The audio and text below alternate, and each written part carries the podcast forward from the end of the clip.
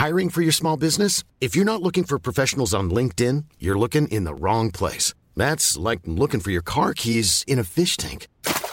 LinkedIn helps you hire professionals you can't find anywhere else, even those who aren't actively searching for a new job but might be open to the perfect role. In a given month, over 70% of LinkedIn users don't even visit other leading job sites. So start looking in the right place. With LinkedIn, you can hire professionals like a professional. Post your free job on linkedin.com slash people today. ¿Qué tal? ¿Cómo le va? Buenas tardes. Estás a punto de escuchar Yo soy Javier Alatorre. las noticias con Javier Alatorre. La vamos a pasar muy bien. Comenzamos. Desde hace tiempo ya nada es igual. No eres la misma y me tratas mal. Y ante mi Dios te podría jurar quiero todavía. Adiós, amor, me voy de ti y esta vez para siempre. Qué bárbaro, qué tristeza. Se llama Adiós Amor y él y la está cantando el Cristian Nodal. Pues miren, una pareja muy simpática, una pareja de estrellas, Belinda y Nodal, Belinda y Cristian Nodal, que ya anunciaron que se, que se separan justo en este fin de semana tan, tan cursi, tan amoroso, ¿no? Felicidades, felicidades, por cierto, antes de, de avanzar con esta, con esta historia, con este tema que sí dominó muchísimo la conversación también ahí en, la- en las redes sociales. Hubo muchísimos temas que, por cierto, vamos a retomar con ustedes. Bueno, pues antes le, le enviamos un saludo ahí a, a- a mi paisano, a Cristian Nodal, que se recupere de ese mal de amores. A Belinda, tan, tan simpática, tan talentosa también. ¿Por qué tronaron? Pues quién sabe. Ya ese es un asunto que no nos corresponde pero pues cada vez que, que una historia de amor llega a su fin, pues sí da tristeza y sobre todo cuando son tan famosos, tan carismáticos, en fin, hay mucho allá alrededor que ya después estaremos este, retomando. Si, si toda la información política nos lo permite al rato, pues vamos a ver también toda esta polémica por el anillo. 60 millones de pesos le costó el anillo de compromiso, 3 millones de dólares bueno, poquito más de 60 millones de pesos, eso dicen, pero pues vamos a ver, ¿usted qué haría? ¿Se queda con el anillo de 60 millones o, o lo regresa? En fin, muchísima, muchísima polémica y también eh, vamos a, a tratar de hablar con algunos especialistas a propósito del significado de los tatuajes. ¿Usted le pediría a su pareja? Digo, seguramente, y son como actos de amor, gestos de amor de gente que se pone el nombre el nombre de su pareja, ¿no? Como, como este amor eterno, como ese amor infinito hasta que se acaban las cosas. Pero bueno, ya estaremos ahí hablando de este y otros temas. Me da muchísimo, muchísimo gusto saludarlo a todos nuestros amigos en todo, en todo el país y también allá en los Estados Unidos. Hoy le adelanto un poquito de, toda la polémica política que vamos, eh, que vamos a manejar. Sigue, sigue eh, encendido eh, toda esta discusión alrededor de los hijos del presidente López Obrador, en particular de José Ramón López Beltrán, que desde la semana pasada se viene, se viene arrastrando y que ha generado un verdadero huracán eh, político, ¿no? Eh, respecto a las relaciones con petróleos mexicanos y ahora, pues también se descubre, porque ayer por la por la tarde-noche, José Ramón López Beltrán dijo, yo sí estoy trabajando acá en los Estados Unidos. No dijo cuánto gana ni, ni, cuál es con mucha precisión el trabajo. Dice que es asesor jurídico de una empresa allá en los Estados Unidos. Y bueno, se desató un huracán de, del perfil que debe de tener un abogado para ser el asesor jurídico de una empresa en los Estados Unidos. Y después se supo que esa empresa es de un amigo del presidente López Obrador. Es una empresa de un señor que se llama eh, Daniel Chávez. Él es un hotelero, de, bueno, debe de tener muchísimos negocios y tiene esta empresa allá en Houston. Y bueno, pues toda una polémica de, al, alrededor de si es una empresa fantasma, si efectivamente este, pues no sé, tiene algún desarrollo inmobiliario importante y eso pues le puso el reflector a la empresa de Daniel Chávez y a toda su familia, que son, eh, digamos que, parte de los accionistas de esta empresa, eh, de empresarios mexicanos allá en los Estados Unidos. Entonces, pues se abre otro frente, ¿no? Un frente adicional. Y el presidente lo dijo, dice, sí, mi, mi hijo está trabajando allá en los Estados Unidos en la empresa de Daniel Chávez. Él es un hotelero, tiene un hotel que se llama Vidanta y, no sé cuántos más. Dice, es uno de los eh, que están eh, supervisando la construcción del tren Maya para que se acabe a tiempo, que es uno de los grandes proyectos. Pero el presidente aclaró, no recibe sueldo, no se le está pagando, sí está supervisando sin sueldo, ¿no? Pero sí está trabajando para, para la 4T en el desarrollo de este tren Maya. Entonces, pues otra vez se, detonó toda una discusión, de nueva cuenta se puso eh, sobre la mesa, eh, pues toda la, actividad que puede o no tener el, eh, hijo del presidente en estas discusiones. Y el tema está en ese momento. Es una información en desarrollo. Un poquito más adelante vamos a, platicar también con las instancias que están eh, investigando toda esta eh, situación. Mexicanos Unidos contra la Corrupción y la Impunidad, que está llevando a cabo también toda esta investigación. Y desde luego vamos a escuchar lo que dice el presidente a propósito de este tema, ¿no? Vamos a ver qué es lo que dice el presidente en, en, defensa y no necesariamente en defensa, pero aclarando cuál es la actividad que está desarrollando su hijo. Entonces, primero era Pemex y ahora es esta empresa de mexicanos. Está también iniciándose una investigación eh, respecto a las dos empresas con las que estaría involucrado el hijo del presidente, uno que le dio la casa donde vivir en Houston y otro que le dio el eh, empleo, ¿no? Que es una empresa de mexicanos y entonces allá en los Estados Unidos van, van a decir, bueno, ¿y qué hace esta empresa de, de mexicanos que le dio el trabajo al hijo del presidente López Obrador. Así están las cosas en un, eh, que le adelanto también. Vamos a ver cuál es la situación jurídica esta tarde de Ricardo Anaya, ¿no? Este tenía ya que avanzar esta situación, tenía que presentarse en el reclusorio norte. En fin, es un arranque de semana verdaderamente movido. Y pues bueno, vamos a relajarnos un poquito. Yo no sé, hay para quienes este es un día de asueto, pero no. Que yo sepa, no, con mucho amor y San Valentín y lo que usted quiere y mande, pero estaban las calles solonas, solonas. Anita Lomelí, Miguel Aquino, ¿cómo están?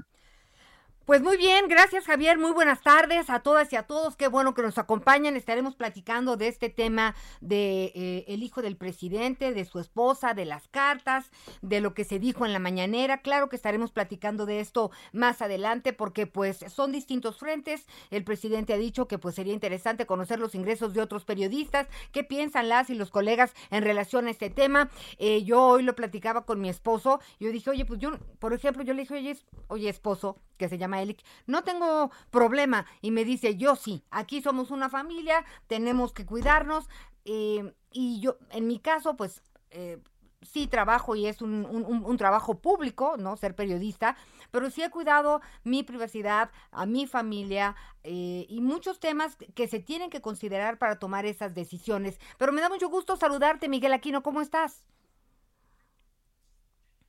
Así es, ¿cómo estás, Anita? Me da mucho gusto saludarte, muy buenas tardes. Eh, la verdad es que sí es un tema que evidentemente a todos nos tiene en este momento, pues mira, la verdad es que no preocupados, sí, la verdad es que en ese asunto de que pues que pueden investigar lo que quieran, pero creo que sí es un tema de seguridad. Yo creo que los asesores del presidente Andrés Manuel López Obrador, una de las cosas que deberían hacer es pasarle precisamente el número de extorsiones, el número de secuestros, el cobro de derechos de piso. Lamentablemente en México, como están las cuestiones de la seguridad, pues uno tiene que pasar desapercibido con muchas cosas, entre ellas, por supuesto, el tema que tiene que ver con los ingresos.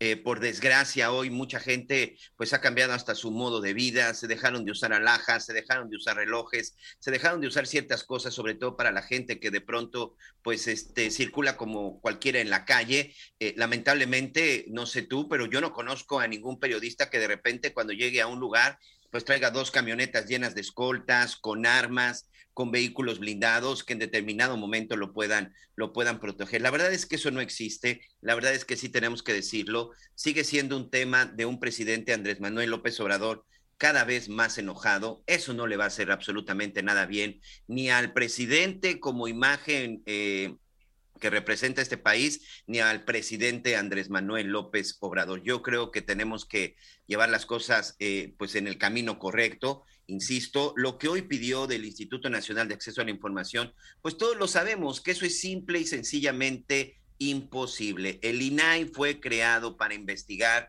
el INAI fue creado para entregar información acerca de servidores públicos, no de figuras eh, privadas, como en ese caso es un, este, es un empresario o es un periodista. Para eso está el SAT. Si creen que está ganando eh, más de lo que gasta, bueno, pues ahí sí tendrá que ser una investigación del SAT, pero pues no importa si gana 30 mil pesos o gana 30 millones de pesos, si están debidamente acreditados y si estás pagando tú tus impuestos, la verdad es que yo no sabía que en este país pues te ponían un límite para ganar dinero siempre y cuando pagues, pagues tus impuestos. Entiendo la preocupación de Eli, porque por supuesto que tiene que ver con un tema de seguridad, Anita. Digo, y no es uno solo, es no digo, porque yo Miguel, nosotros andamos todo el tiempo en la calle, aquí, allá, eh, las personas saben a qué nos dedicamos. Bueno, este, hemos sido víctimas de extorsiones telefónicas, como muchísimas personas también. Entonces, sí es un tema que hay que ponderar, es muy delicado y me parece importante que sí haya derecho de réplica, si tú quieres, como lo llama el presidente desde Palacio Nacional, me parece que tiene su razón, pero lo que no puede ser es que desde el principal púlpito, desde la principal tribuna, desde la más respetada, eh, pues se utilice para este tipo de cosas que no abonan, sí dividen. Me parece que si se transparentara eh, a los narcos, a los corruptos, que se los... a eso sí, vámonos todos contra esos, pero necesitamos tanto trabajo y tanto que hacer en nuestro país. Y mira, Vamos a dejar un momento la mañanera y este tema porque hoy es 14 de febrero, las relaciones humanas son importantísimos, es el Día del Amor y la Amistad, además de que me dio mucha ilusión y mucha alegría ver ayer globos por un lado, por otro lado las flores, que son las flores, los chocolates que no faltan nunca, yo me acuerdo que nunca me comí un chocolate que me regalara un galán, pero ¿sabes qué? Los detalles hacen la diferencia. Y hay que hablar, Miguel Aquino, eh, ¿qué le, tú le tuviste un detalle a la señora Aquino hoy? Sí, por supuesto, por supuesto. Son de esos días en donde eh, se deben de, se debe de, debe de preservar todavía eso, esos pequeños detalles, ¿no?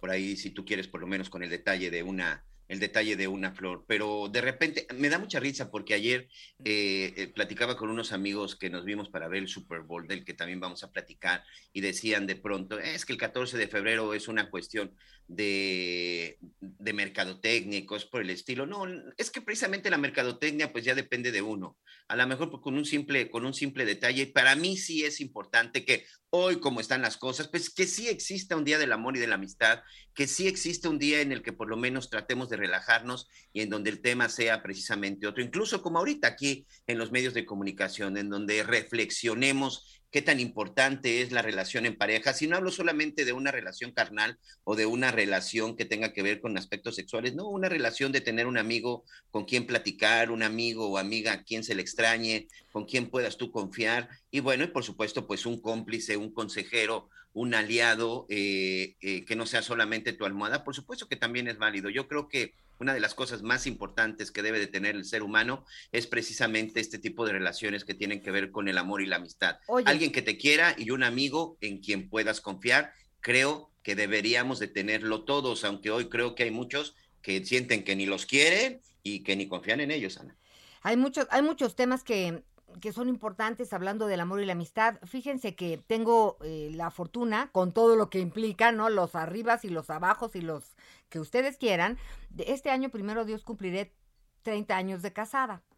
es que está muy bien, gracias a Dios, bendiciones. eh, y después de muchas discusiones y de muchas pláticas con mi esposo, le decía, bueno, ¿sabes qué? Vamos a ponerle fin a esta discusión. Si vuelvan a hacer, volvería a hacer lo mismo. Así que si estamos juntos, vámonos este, haciendo ligeros en cuanto a nuestros argumentos y discusiones, porque luego uno de que quiere tener la razón, ah, hijo, ¿cómo podemos estar tres días tratando de, oye, pero a ver, y no es tan importante tener la razón siempre, ¿eh? déjenme que se los diga.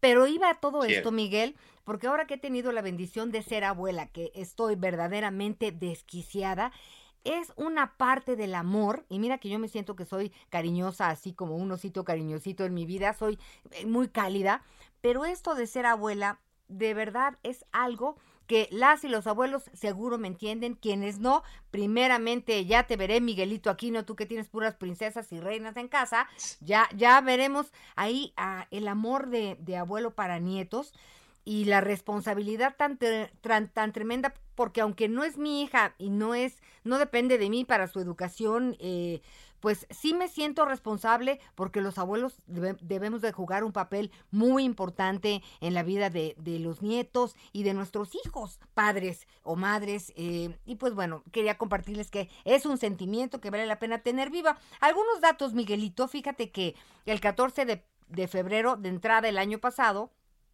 el 38% de la población de 15 años o más, pues resulta que pues tenía un compromiso por lo menos civil de matrimonio. El 30% de las personas de 15 años o más es soltera. 20% de las personas de 15 años o más viven en unión libre.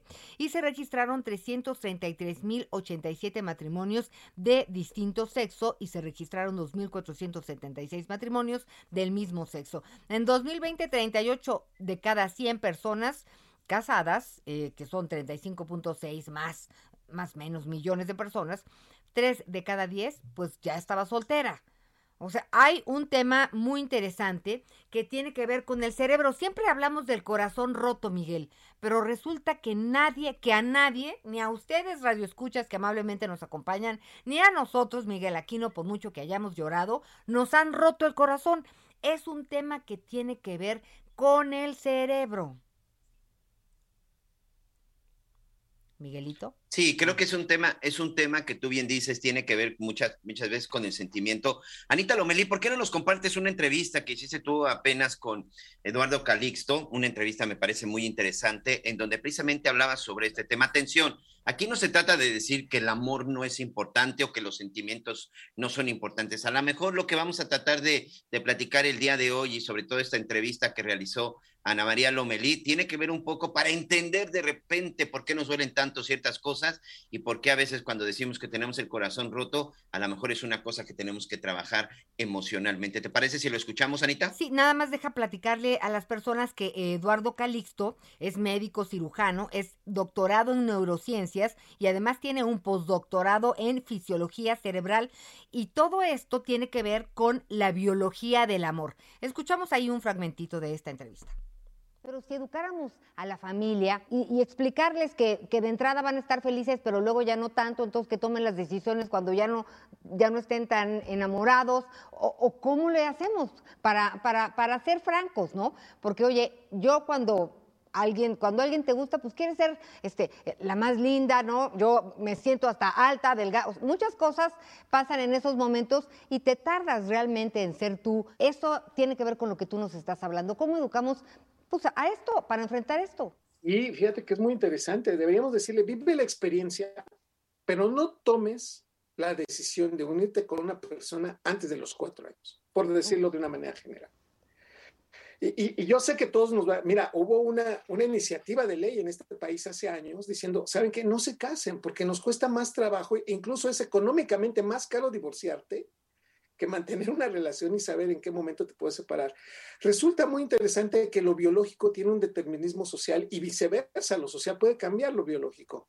Mucho de nuestro aprendizaje es entender que las personas que más amamos, estoy hablando de una pareja, va a llegar un momento en que cambiemos la manera como lo estamos evaluando. O sea, de inicio somos increíblemente apasionados, los vemos perfectos, creemos que esa persona va a ser así para toda la vida y desafortunadamente este proceso tarde o temprano va a disminuir.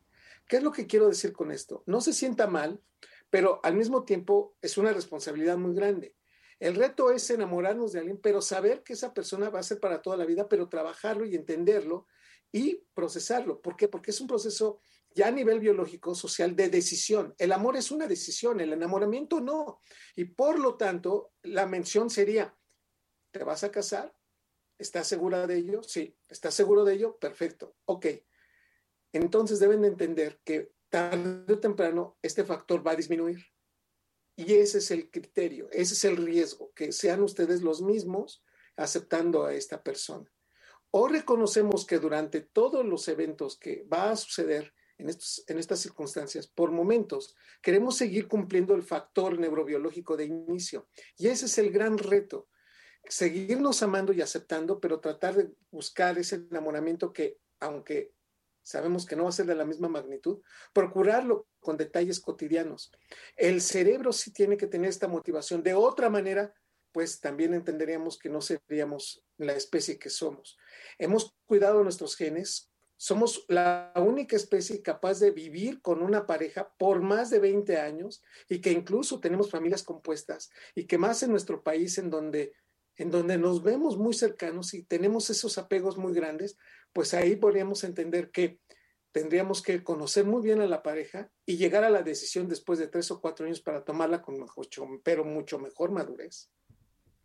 Oye, eh, Miguel Aquino, y en esto que platicaba con este doctor experto en el cerebro, ¿es real que cuando tú le dices a tu hija, a tu hijo, o a cualquier persona, eh, porque aquí eh, sí me gusta hablar de inclusión, inclusión, así que todas las personas este, es importante que estemos consideradas. Cuando tú le dices, oye, este no te conviene, esta no es buena gente, oye, que automáticamente le aprietas en el cerebro un botón que dice, voy por eso, voy por eso. Por eso se habla tanto de que la cultura del prohibicionismo no sirve. Sí, tienes toda la razón. Ahorita, ahorita que estaba escuchando a Eduardo Calixto y esto que tú comentas, tienes toda la razón.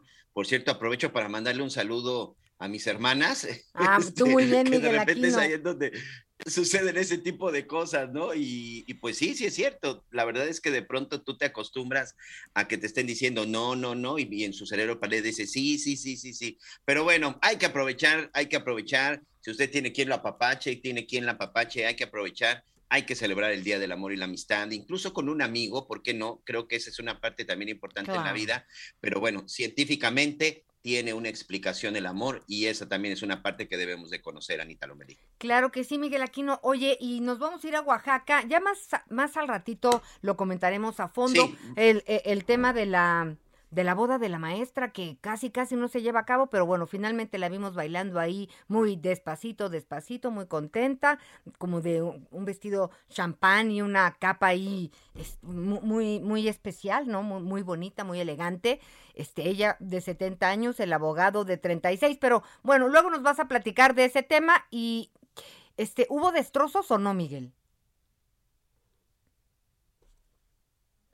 Sí, Miguelito, ¿me estás escuchando, Miguelito? Miguel Aquino. Bueno, en un momentito vamos a regresar. La maestra sí se casó pese a todo esto, ¿no? Eh, sí hubo ahí, la CENTE, la CENTE, eh, pues llegó a este jardín botánico donde se casó finalmente. Eh, realizaron unos destrozos, pero ya después, ya en la noche, noche, en la madrugada, ya no me acuerdo porque era fin de semana, sí empezamos a ver en redes sociales las fotografías de que finalmente se había llevado a cabo su, su boda y lo que lo único que expresó me parece la maestra Elvester es que en México no hay Estado de Derecho. Esto fue lo que dijo. Y bueno, tenemos mucha información. Gracias por todos sus, sus comentarios. Gracias por sus abrazos de felicitaciones. Eh, nosotros también, claro que los queremos, ¿no? Somos tres, así que claro que los queremos, muchas gracias. Y también es un buen momento para, para agradecer a, a los compañeros, ¿no? Que también eh, pues son, son amigos, a veces los veo uno más que a la familia, así que un saludo, hay veces que no los tengo en persona, pero estamos en Zoom, por teléfono, conectadísimos por el micrófono. Fíjese que, ¿cuántas vacaciones toman ustedes al año? ¿Una semana? Eh, ¿Diez días? Dos semanas, eh, Semana Santa, verano, vienen las vacaciones de fin de año. ¿Qué tema el, el, el, el rollo de las vacaciones? Porque por un lado, pues está el calendario escolar, que es cuando todos quisiéramos tener vacaciones, pero esto evidentemente es un sueño guajiro. Más adelante vamos a platicar con Patricia Mercado, senadora por Movimiento Ciudadano, porque hay una iniciativa para duplicar el periodo de vacaciones, que la verdad yo creo que ahí estaremos todos de acuerdo. ¿De qué depende? Porque además también platicaremos de que los mexicanos somos los somos en el mundo de los más Gutierritos. ¿Se acuerdan de aquel programa de televisión en donde Gutierritos iba para todos lados, era el que más trabajaba, hacía las peores chambas y el que menos ganaba? Bueno, pues vamos a platicar de este tema también más adelante, porque eh, pues ¿no quisiera usted más vacaciones? En un momentito estamos de regreso. Esto es Las Noticias con Javier Alatorre. Acompáñenos. te podría jurar cuánto te quise y te quiero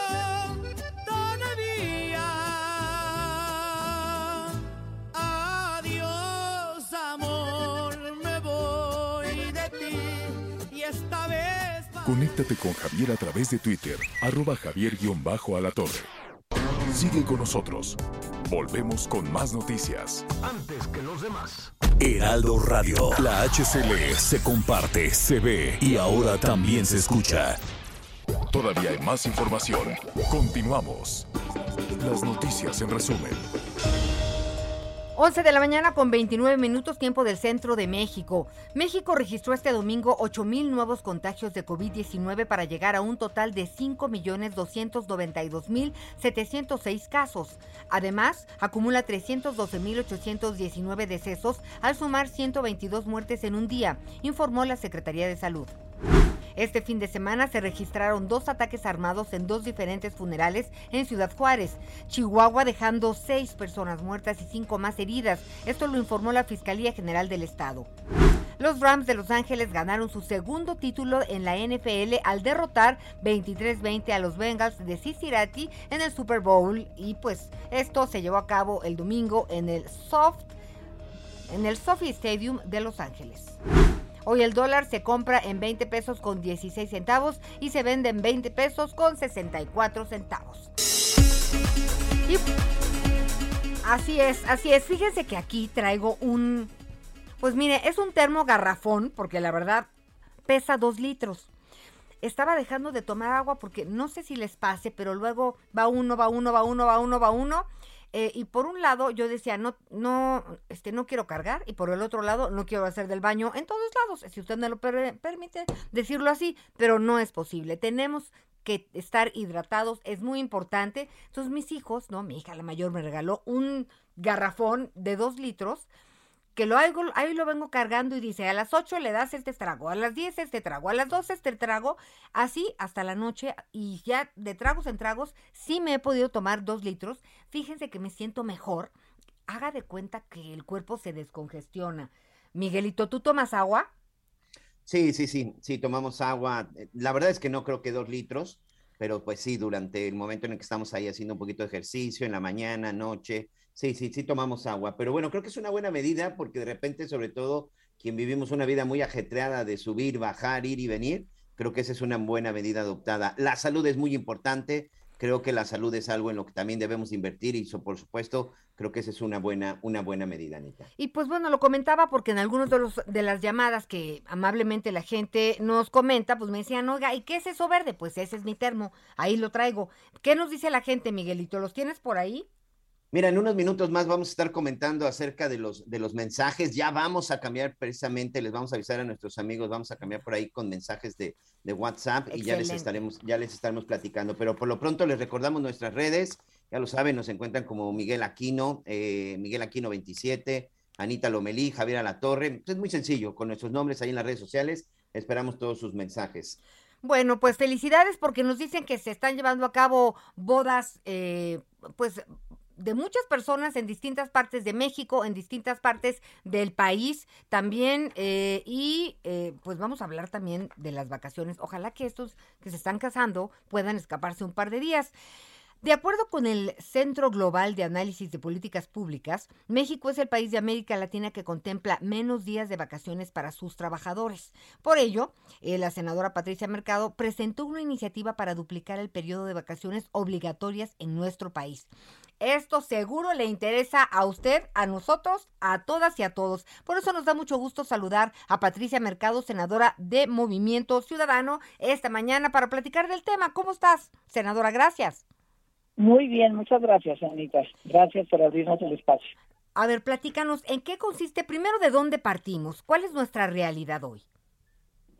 Mira, la realidad es que efectivamente somos el país de, digamos, de la OCDE, donde nosotros participamos, digamos, en términos del, del desarrollo de nuestras economías. Somos el país que más horas trabaja. Trabajamos casi 500 horas más que eh, los países de OCDE, por ejemplo Chile, Chile pertenece a esta a esta comunidad. Incluso eh, países como como Cuba, como Nicaragua, eh, son países que tienen hasta 30 días de vacaciones y nosotros tenemos 6 días. Entonces, tenemos jornadas largas, tenemos pocos días de vacaciones, solamente 6. Todos los países de veras con quien te compares por lo menos parte de 10 días de vacaciones eh, por año por el primer año trabajado y nosotros estamos en seis y somos de los países menos productivos y de menor competitividad. Entonces, eh, quiere decir, digamos, que el, el, el, el, que estén mejor los trabajadores con mejores eh, condiciones hace más productivo a un país y a las empresas que los contratan que simplemente estas grandes jornadas y no poder descansar eh, de vacaciones, porque aquí el tope son 12 días, o sea, son seis días el primer año y después cada año eh, eh, aumentas un día de vacaciones hasta llegar a 12. y además en la pandemia, Anita, la pandemia de alguna manera puso como en el centro del interés de muchísimas personas, personas trabajadoras, la calidad de vida y su salud mental. Entonces está viendo algo que se le llama en el mundo la gran renuncia, ¿no? Que son muchos trabajadores, incluso muy calificados, con altos salarios, que dicen, ¿sabes qué? Yo así ya no voy a trabajar, cambian de empresa, que están cambiando de actividad, o, y las empresas pues también se están adecuando a estas nuevas como condiciones y estos nuevos intereses de las trabajadoras y los trabajadores en el mundo y en este caso México. Entonces queremos ponernos a la altura, digamos, de la mayoría de los países eh, del mundo. Decimos que se doblen las vacaciones a 12 días y después cada año dos días, dos días, dos días hasta llegar a 20 y después cada cinco años puedes aumentar eh, un día de vacaciones, que sean periodos continuos, que realmente te puedas desconectar y regresar, digamos, a tus actividades con, con mayor entusiasmo, con mayor descanso eh, esto es lo que queremos y además aquí en México una de las cosas es que se podría como dinamizar la industria turística nacional, ¿no? Ahora que está ha sido una de las más golpeadas eh, por la pandemia para que estas vacaciones continuas pues haga que las familias de las y los trabajadores pues puedan gozar de esas vacaciones y dinamizar el turismo en nuestro país. Mencionas varios puntos muy interesantes. Eh, uno es la competitividad. ¿De qué sirve? Discúlpame, voy a decir una frase que, no es tan bonita, pero es real, ¿no? Este, estas horas nalga, ¿no? Inútiles, este, que además están vinculadas con que si, si apretamos el tiempo y, y es como, como decimos para los hijos, ¿no? Tiempo de calidad, pues vamos a, a, salir ganando todos. No solamente es una cuestión de que aumenten las vacaciones, sino de que también eh, los empresarios pudieran verlo de esta forma, ¿no? Oye, que, que, tomen el tiempo que necesiten, pero que entreguen los resultados que se requieren. ¿Crees que esto nos pudiera ayudar? Absolutamente. Yo, yo, yo creo, eh, yo creo que vamos a tener un buen diálogo con las, con las cámaras empresariales sobre este tema. Mira, uno de los, eh, durante muchos años se dijo, por ejemplo, que si se aumentaba el salario mínimo iba a ser una catástrofe, si iban a perder empleos, si iban a cerrar empresas, si iba a haber una inflación muy alta y tal y tal. cosa que no sucedió. Hemos venido recuperando el poder adquisitivo del, eh, del salario mínimo.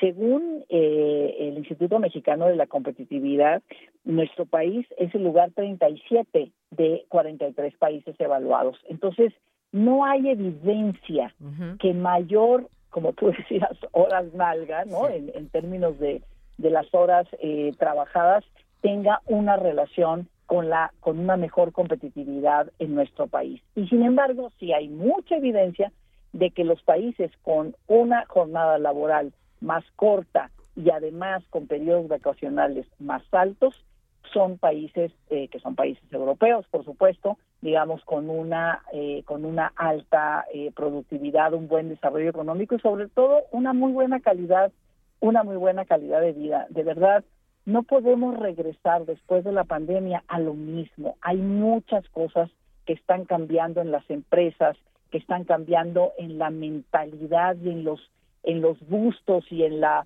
y en la importancia que le damos las personas a nuestra salud mental y también a nuestra salud física. Entonces, esto me parece que es empezar a abonar, ¿no? Es, como una reforma que empieza a abonar a otra idea de lo que es eh, el trabajo para que realmente pues nuestro país pueda recuperarse mejor con una mejor productividad teniendo digamos con mejores condiciones laborales y de descanso a las trabajadoras y los trabajadores en nuestro país. ¿Y cuál es el calendario? ¿Cómo, cómo, va a funcionar esto para ir avanzando, Patti?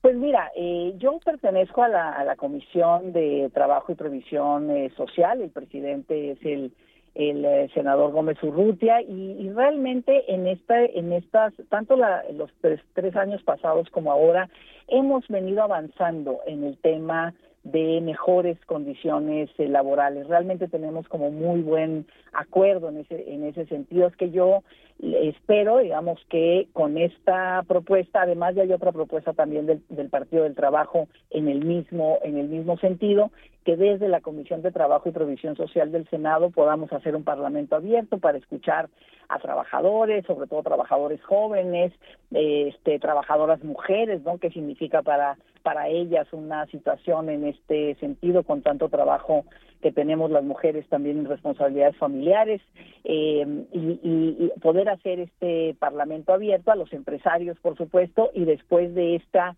digamos, puesta en la mesa de la, de la propuesta, poder generar una decisión en el Senado de la República para que, bueno, se vaya a la Cámara de Diputados y, bueno, pues ya podamos tenerlo como, como ley, ¿no? Entonces, pues tenemos eh, este periodo, eh, termina hasta el 30 de abril, esperemos que podamos antes del 30 de abril poder eh, votar una, una propuesta, una reforma en este sentido.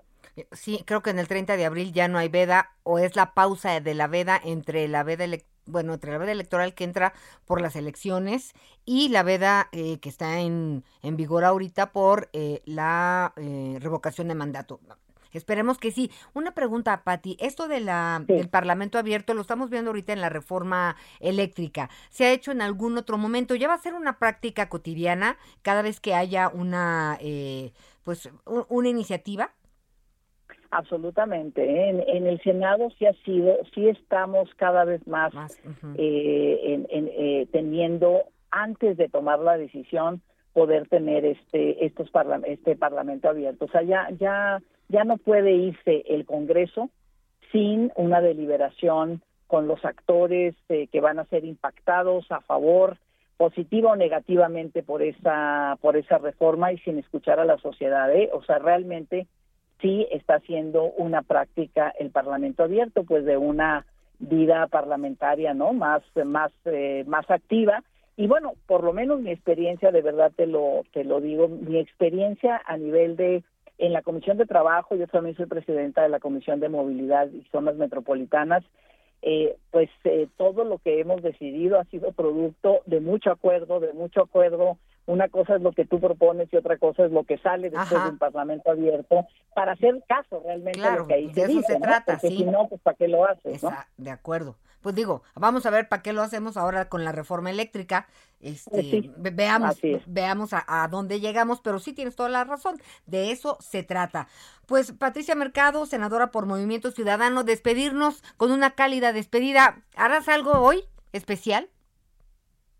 No, pues el día de hoy, fíjate que afortunadamente estoy eh, teniendo algunos espacios para, para hablar de este tema. Ha caído muy bien, yo te agradezco muchísimo que lo hayas, eh, que lo hayas abierto, pero bueno, pues por lo pronto vamos a tener eh, reunión de la comisión de trabajo el próximo miércoles en la mañana y bueno, pues ahí veremos cuál, yo por lo menos desde antes quiero ponerme de acuerdo con el senador Urrutia para este, poner de fecha ya el Parlamento abierto y como te decía, pues tratar de que no pase el 30 de abril sin que podamos votar por lo menos en la comisión un dictamen para eh, presentárselo al, Pleno. Esas son las tareas de esta semana para la discusión en la Comisión de Trabajo. No te olvides que es Día del Amor y la Amistad.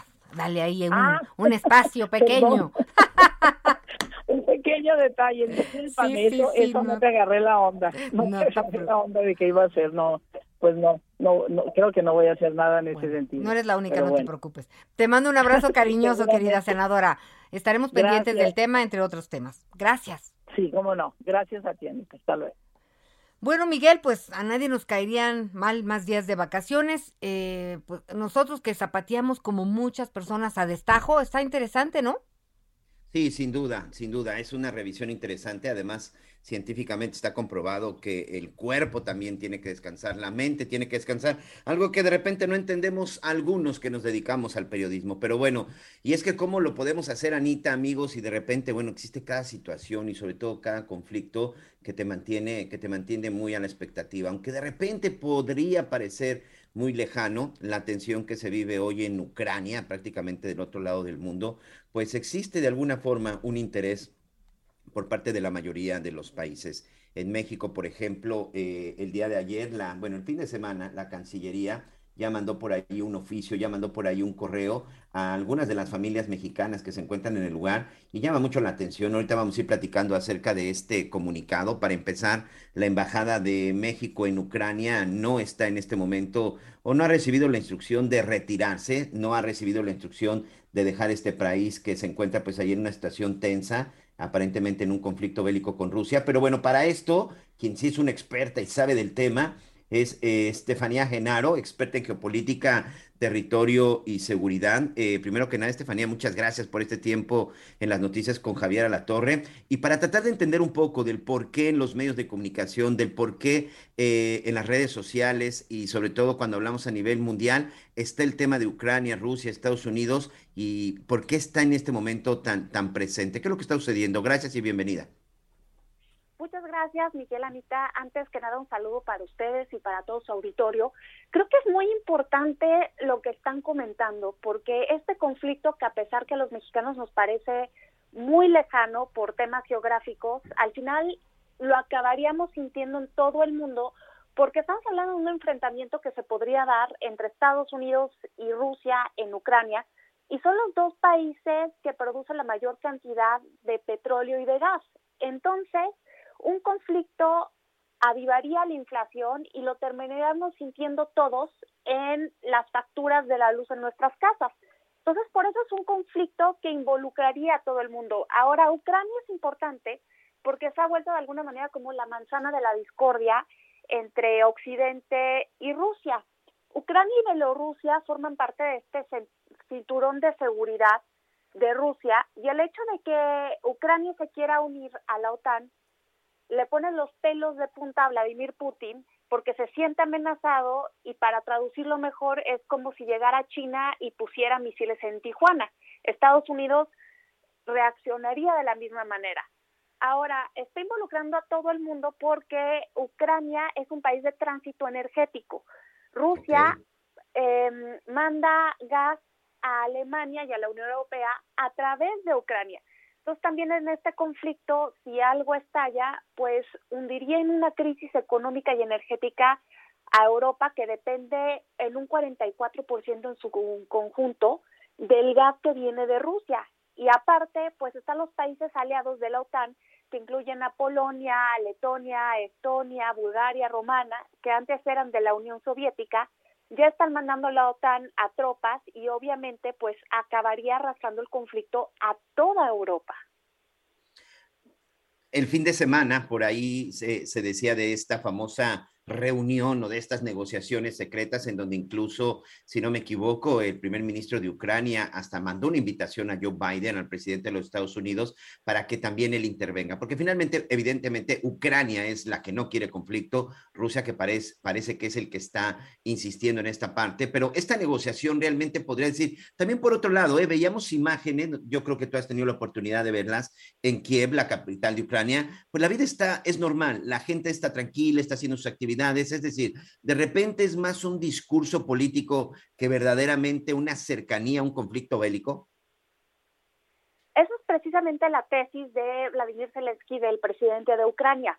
Eh, cuando Vladimir Putin en este fin de semana, en estas llamadas que, que comentas, dice, bueno, es que ya lo veo muy inminente y creemos que Rusia puede invadir Ucrania el 16 de febrero, Zelensky le dice, eh, yo no creo que el panorama está así y no le conviene a Ucrania que estés diciendo esto porque la gente se está yendo del país y también las inversiones están yendo y esto hace daño. Yo veo muy poco factible o el tema de que Rusia puede invadir Ucrania porque Rusia no está en una muy buena condición económica. Después del 2014 que le pusieron estas sanciones por la anexión de Crimea, la economía de Rusia ha crecido muy poquito. Antes crecía un 2.3% anual y desde el 2014 ha venido creciendo un 0.3% anual. Entonces, si se atreve Putin, lo acabarían ahorcando. ¿Qué pasaría? Joe Biden ha amenazado con sacar a Rusia del SWIFT, que este es el sistema internacional por el que se reciben pagos, y eso los acabaría ahorcando, pero también sería un disparo en el pie para los europeos porque si no pueden recibir pagos internacionales, pues tampoco pueden enviar eh, mercancía al extranjero, como sería el caso de la energía. La economía rusa se contraría un 5% y esto obligaría a Putin a subir impuestos, a recortar el gasto estatal y a también a recortar las importaciones. Sería como ahorcarse, sería el fin de Putin de alguna manera. Y pues también este conflicto le pegaría a Biden en un conflicto difícil, en un panorama difícil, eh, con elecciones intermedias, porque también subiría el precio de la gasolina en Estados Unidos y esto detonaría la ira de los votantes. Creo que ahí es la parte en donde debemos de estar muy pendientes. Ya lo decía, parece que está hasta el otro lado del mundo, pero pues es un asunto que en determinado momento en México podría, podría repercutir. Ahora entiendes o, uno empieza a entender, que no es experto en estos temas, Stephanie, que la preocupación de Alemania, la preocupación de Japón, muchos países que están tratando de conciliar y sobre todo, pues por lo que entiendo, tratar de hacer entender al presidente ruso que esa no es la salida y que, como bien dijo Joe Biden, los que pueden perder con este conflicto principalmente va a ser el pueblo ruso claro, el pueblo ruso y también creo que también si las cosas no se manejan bien, también podría ser el fin de Biden. La salida desastrosa de Afganistán de alguna manera le causó muchos problemas y no se ha podido reponer. La última encuesta de Gallup de enero decía que solamente el 40% de los estadounidenses aprobaba su gestión. Una mala gestión de la crisis de Ucrania también podría significar su fin y abrirle las puertas de la Casa Blanca a Trump en el 2024. El escenario se complica más y también si lo vemos de este lado del continente, también de alguna manera involucraría a gobiernos como los de Nicaragua, como los de Venezuela, como los de Cuba, en donde Rusia, si bien no tiene una presencia militar, pues sí tiene una presencia notable. Entonces sería como un efecto dominó que cambiaría el mundo tal y como lo conocemos. Ahora, también podría dar origen Ucrania a un nuevo orden mundial. Con esto no me refiero a las teorías de la conspiración, sino que después de la Guerra Fría ha habido solamente un orden en donde Estados Unidos es la potencia más importante y rige los movimientos mundiales. Si Rusia logra mantener su esfera de influencia, pues ya se dividiría el mundo en esferas de influencia y se acabaría con la universalidad de los derechos, que es lo que quieren hacer Rusia y China, porque ya China en los Juegos Olímpicos apoyó de manera abierta a Putin. Oye, ahorita que escuchaba esta, esta charla, esta entrevista, Miguel, Stephanie Enaro, experta en geopolítica, yo quisiera preguntarte, ¿y dónde está la ONU? O como que, porque a mí siempre que viene un tema de una posible guerra, de una posible invasión, de posible violencia, digo, pues en ese momento la ONU tendría que hacer un escándalo y detenerlo todo, llamar a las partes, no sé, ¿qué hace la ONU? Pues ha habido reuniones en el Consejo de Seguridad para tocar el tema de la crisis, se ha apoyado la vía diplomática, pero hasta ahora, como bien lo dices, no ha tenido un papel eh, fundamental. hemos visto que ha brillado más, por ejemplo, la diplomacia individual. Estos esfuerzos de Macron, pues han sido individuales, por ejemplo. Entonces creo que esto nos demuestra la crisis por la que está pasando el sistema internacional en este momento y que Ucrania es una prueba de fuego. Muy bien, bueno, pues la verdad es que vamos a tratar de entender todo esto, pendiente sobre todo de las negociaciones. Eh, ya lo decía, la Embajada de México en Ucrania, pues le ha dicho a sus connacionales creo que son alrededor de 100 familias las que están por allá en Ucrania, ya saben que hay mexicanos por todo el mundo, bueno, que tranquilos, que le estarán avisando y que es muy lejana la posibilidad de un conflicto. Por lo pronto, la embajada, los, la gente que trabaja en la embajada de México en, en, Ucrania, pues continuará ya. Stephanie, pues si nos lo permites, estaremos pendientes, esperemos que, que, que tengamos una plática contigo hablando de que ya se terminó todo esto y que las cosas pueden seguir normal, pero por lo pronto, muchas gracias. Espero que sí, Miguel y Anita. Quedo pendiente y les deseo un excelente día del amor y la amistad. Gracias. Igualmente, un abrazo, pásatela muy bien. Muchas gracias. Igualmente. Oye, Miguel. Anita, tenemos que hacer una ah, pausa. sí, es cierto. sí, y ¿Qué te parece si regresando les voy a platicar qué sucedió con Ricardo Anaya? Hoy fue en la cuarta audiencia, no se presentó, pero les voy a decir qué fue lo que sucedió. Ricardo Anaya, quien está relacionado con el caso Odebrecht, Emilio Lozoya, pero hay también una parte interesante que creo que esto le puede beneficiar a Ricardo Anaya. Pero eso platicamos regresando, ¿te parece? De acuerdo. Ya volvemos a las noticias con Javier en la Torre. Adiós, amor, yo fui de ti, el amor de tu vida. Lo dijiste una vez, no hiciste creer, cómo me duele perderte, me resignaré a olvidarte, porque me fallaste.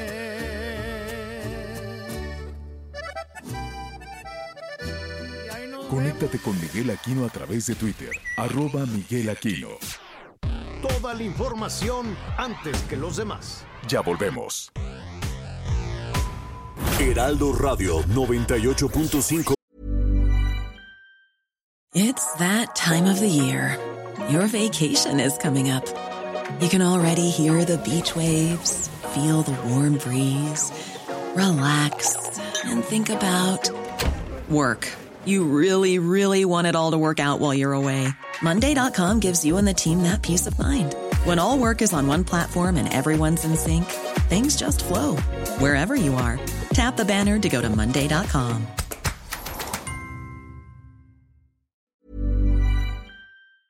FM, una estación de Heraldo Media Group, transmitiendo desde Avenida Insurgente Sur 1271, Torre Carrachi, con 100.000 watts de potencia radiada. Todavía hay más información. Continuamos. Si nos dejan, haremos con las nubes terciopelo. Y ahí, juntitos los dos, cerquita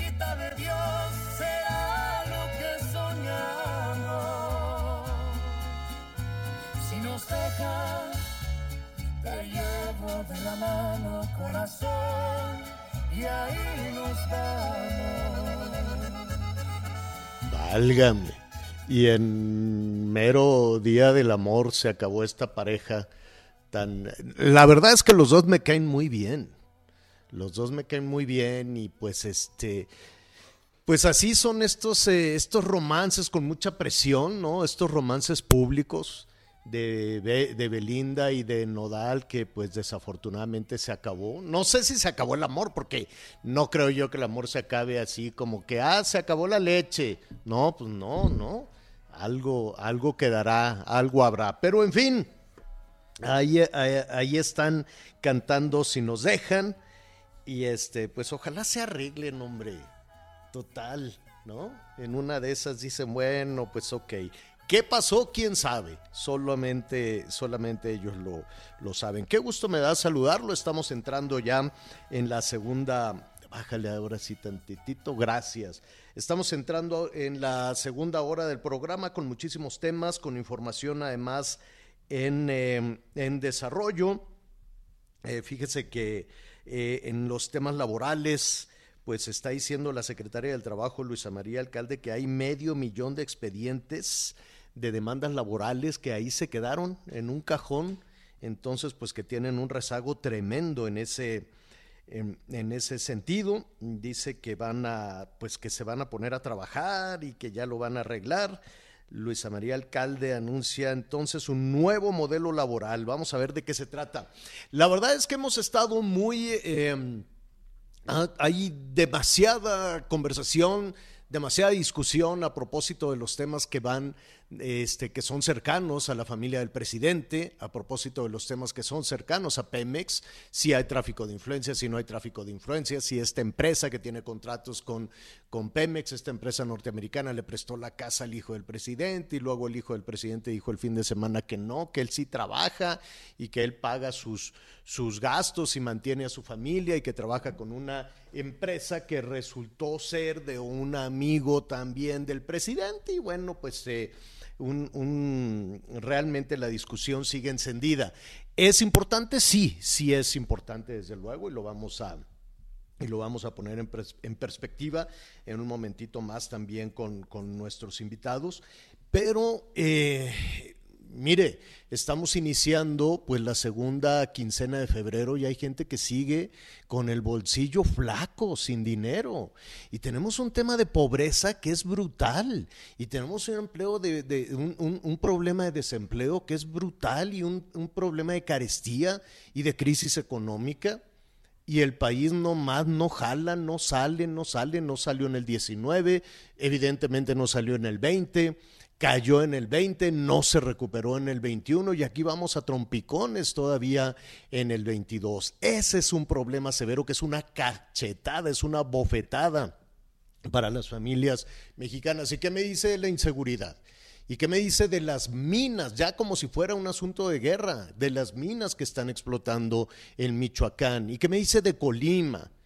¿Y qué me dice de Zacatecas? Y tenemos una violencia desatada y las extorsiones. A ver, ¿a cuántas personas en lo que va del día han estado extorsionando? Son problemas muy, muy serios que ahí están y que son dolorosos, pero pues en medio tenemos también toda esta discusión a propósito del eh, presidente que hoy encendió de nueva cuenta todo este tema, toda, toda esta discusión con el tema del hijo, ¿no?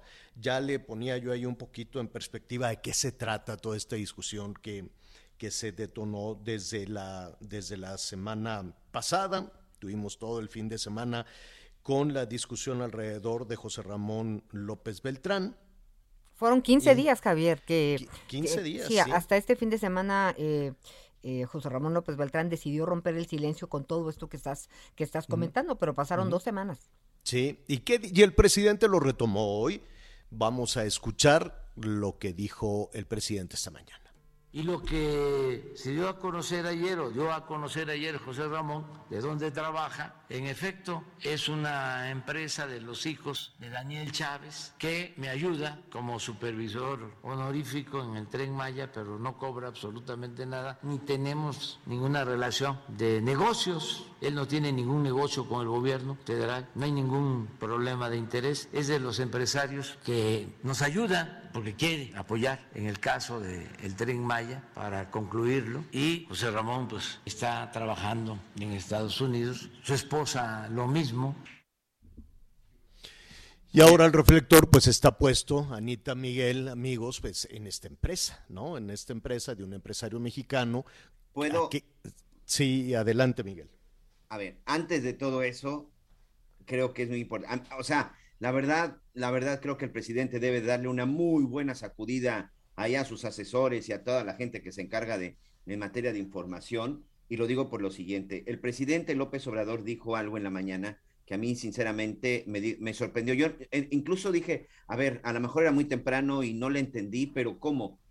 Él trabaja para esta empresa, pero no recibe un sueldo, no le pagan, se contradice a la carta. Aquí tengo la carta de José Ramón Dice, en el año 2018 tomé la decisión de seguir ejerciendo mi profesión de abogado hasta que decidimos en familia mudarnos a los Estados Unidos. En la actualidad y desde el año 2020 trabajo como asesor legal de desarrollo y construcción para Kate Partners, esta empresa de, la, de, de, los que tú ya comentabas, de amigos del presidente, Chávez. empresarios aquí de la familia Chávez, empresarios de Quintana Roo.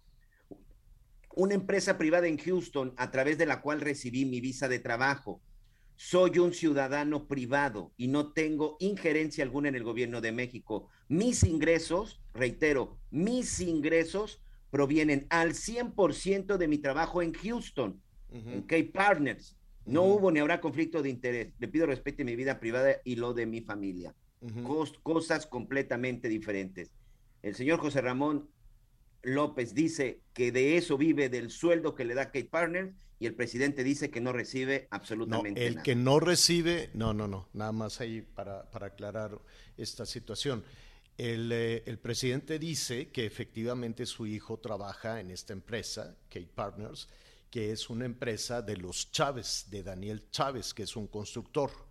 Dice que Daniel Chávez es uno de sus eh, asesores para la construcción del tren Maya, pero que no recibe ningún sueldo. Es decir, el presidente se refiere a Daniel Chávez, a Daniel Chávez Morán, diciéndole sí, está ayudándole a la 4T, pero no recibe ningún sueldo. Y lo dice un poco para deslindar cualquier este conflicto de interés, ¿no? Habría que escuchar a detalle lo que dijo el presidente. De pronto, por eso decía yo en la mañana, no entendía, porque sí, parece que dice sí. que el que no recibe un sueldo. Pa, no, no, el que no recibe sueldo como asesor, este, como asesor para la construcción del tren Maya es Chávez. Chávez que tiene pues muchos desarrollos tú, allá en el, en el sureste, no, no recuerdo cómo se llama, es un, es un resort muy grande, creo que se llama Vidanta. Vidanta, pero, Grupo Vidanta. Pero también tiene hoteles en Mazatlán, en Puerto Vallarta, en Acapulco, en Los Cabos o en Puerto Peñasco. La pregunta de, de que, que, ahora hay es esta empresa eh, suya y, y, si no me equivoco, los eh, algunos de los accionistas, pues casi todos de apellido Chávez, no sé si sean sus hijos, sus hermanos, lo vamos a investigar, pero esto pues también eh, encendió un reflector sobre esta empresa en los Estados Unidos. Eh, también quieren saber esta, esta empresa que está en Houston, esta empresa de accionistas mexicanos, a qué se dedica allá en los Estados Unidos y quien encendió el reflector sobre esta empresa de los este, Chávez que le dan empleo al hijo del presidente, pues quieren saber en Estados Unidos a qué se dedican, desde cuándo, cómo lo hacen, cómo está su situación fiscal, etcétera, etcétera, ¿no? Entonces, pues todos los días se abren diferentes, este, diferentes rutas de investigación. El presidente dijo, ya como lo escuchábamos, que ahí trabaja su hijo, que de ahí saca para mantener a, a su familia y... Eh, y bueno, pues se abre de nueva cuenta toda una, se abre de nueva cuenta toda una ruta de, pues de, de investigación en, en todo esto. Quisiéramos desde luego que cuando todo este tipo de situaciones este, se aclare, que van encendiendo y encendiendo las, las discusiones, pues también avanzaran sobre, sobre los otros temas que también nos están eh, aquejando, ¿no? Lo que decíamos, lo que decíamos al principio. En fin, que hoy estamos iniciando la semana con un avispero en ese sentido. El presidente retomó eh, el tema, volvió a poner en la, en la discusión pública la situación de sus hijos, la situación del gobierno federal con la prensa, la situación, el conflicto que tiene casi casi personal con este con, con Carlos Loret de Mola. Y en medio de todo esto, Miguel, Anita, está el otro caso que hoy eh, también se tenía ya dispuesto.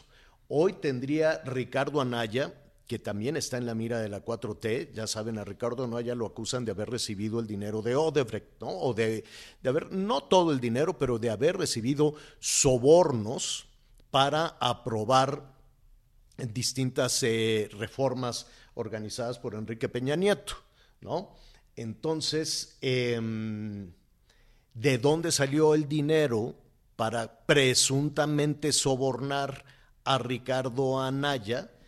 Eh, habría salido de acuerdo a la, línea que ha puesto sobre la mesa la 4T de una empresa brasileña que se llama Odebrecht. Yo, yo sé que en el camino todo esto puede ser un poquito enredoso. A ver, vamos a retomar un poco. Esta empresa brasileña dedicada a la construcción tenía muchos contratos con Pemex, ¿no? Eh, para, eh, diferentes, eh, para diferentes servicios con las plantas de Pemex. Para que le dieran esos contratos, Odebrecht presuntamente sobornó al entonces, eh, bueno, desde antes de que fuera director de Petróleos Mexicanos, uno de los hombres cercanos a Enrique Peña Nieto cuando era candidato a la presidencia de la República, Emilio Lozoya. Y le dijo, oye, pues yo te voy a dar una lana para que el próximo presidente me dé contratos. Se lo, lo estamos resumiendo. Después Lozoya se convierte en director de Pemex y sigue recibiendo y triangulando los fondos que le mandaba esta empresa constructora brasileña, Odebrecht. Se armó un escándalo internacional, en todo el mundo cayeron hasta presidentes en diferentes partes del país, del mundo, menos en México. Después detonó toda esta situación y el único, hasta el momento, el único responsable de todo esto ha sido Emilio Lozoya. Acto seguido dijeron, bueno, de ese dinero que dio Emilio Lozoya vamos a hacer una línea de investigación para meter a la cárcel a opositores del PAN, entre otros a Ricardo Anaya. En eso estaba la investigación que desde luego lo estoy contando a grandes rasgos y hoy se tenía que presentar en su audiencia para rendir cuentas respecto a estas acusaciones Ricardo Anaya. ¿Y qué pasó después, Miguel? No se presentó, no se presentó por cuarta ocasión, no se presentó. Envió una carta diciendo que por la situación del COVID y por eh, cuidar la salud que no se iba a presentar, pero que lo podía hacer de manera virtual. Una situación que ya fue declarada injustificada por el juez. Dijo que no y le dijo a la Fiscalía General de la República, autorizó para proceder como consideren para garantizar que acuda a la audiencia inicial. Entonces, ¿qué, significa, ¿qué significa eso? Que lo detenga. Que la Fiscalía General de la República podría solicitar ante un juez ya una orden de presentación o incluso de aprehensión en contra de Ricardo Anaya por los delitos de lavado de dinero, asociación delictuosa y cohecho. Entonces, ya de, en cuanto el juez ya declara injustificada la ausencia de Ricardo Anaya, la Fiscalía General de la República puede proceder. Vamos a ver si lo hace, Javier, ¿eh? porque creo que esta parte es muy interesante. Vamos a ver si lo hace la Fiscalía General de la República, porque eso también, bueno, pues nos hablará verdaderamente de cómo tiene la Fiscalía esta investigación y qué tan válidos son los argumentos. Hasta el día de hoy, pues como sabemos, Ricardo Anaya, por cuarta ocasión que ha sido citado a comparecer, no lo ha hecho. Varios argumentos se han presentado, pero bueno, ya dijo el juez que ahora sí es injustificado. Otra cosa también muy interesante, Javier, el día de hoy salió un reportaje de nuestros amigos de, Animal Político, de un buen amigo, un buen periodista en materia de seguridad, Arturo Ángel, en donde dice que la Fiscalía General de la República ha solicitado ya eh, eh, el juez, para el juez que lleve el caso de Emilio Lozoya, pues una sentencia de más de 40 años de prisión y en donde se asegura que el único responsable de haber recibido el dinero y de habérselo gastado es el propio Emilio Lozoya y su familia, incluida su señora madre. Atención, si esta es la conclusión del caso que recibió Emilio Lozoya del dinero de Odebrecht, pues en automático el caso de Ricardo Anaya, pues quedaría completamente sin argumentos, porque hoy Ricardo Anaya pues es investigado por haber recibido parte de ese dinero de, Odebrecht para recibir la reforma energética. Entonces, de confirmarse esta investigación, de conformarse que, de confirmarse que esa fue la conclusión de la Fiscalía General de la República, el caso de Ricardo Anaya podría tener un giro inesperado, señor pues es información que está en desarrollo, lo que está sucediendo. Vamos a regresar al caso de José Ramón López Beltrán, que ya llevamos, como bien señala Anita Lomelic, pues 15 días con este torbellino em, y sobre todo se ha convertido en una, en, a, propósito de las redes sociales, en una discusión muy, muy intensa. Eh, para poner un poco en perspectiva, y antes de ir con Verónica Ayala, periodista de investigación de mexicanos contra la corrupción y la impunidad, que han, que han hecho un trabajo de investigación sobre este tema, lo que detonó toda esta situación. Déjeme nada más eh, poner rápido en perspectiva. Eh, José Ramón López Beltrán es el hijo mayor del presidente López Obrador.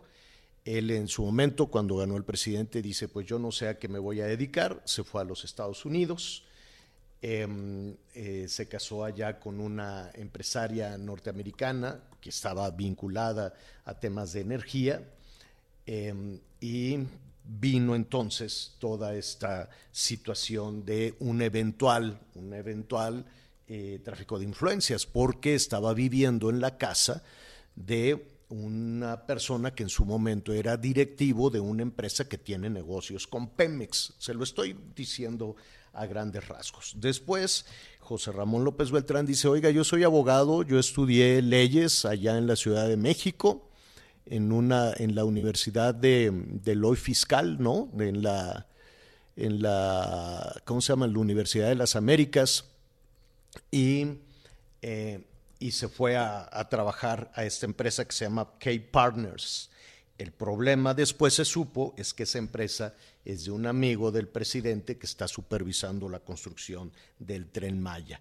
¿Debe o no debe de preocuparse? ¿Debe o no se debe de investigar? ¿Qué es lo que dice Mexicanos contra la Corrupción y la Impunidad? Verónica Ayala, ¿cómo estás? Buenas tardes. ¿Qué tal, Javier? Buenas tardes. Oye, ¿cómo iniciaron esta investigación? Cuéntanos un poco, vamos a poner en contexto.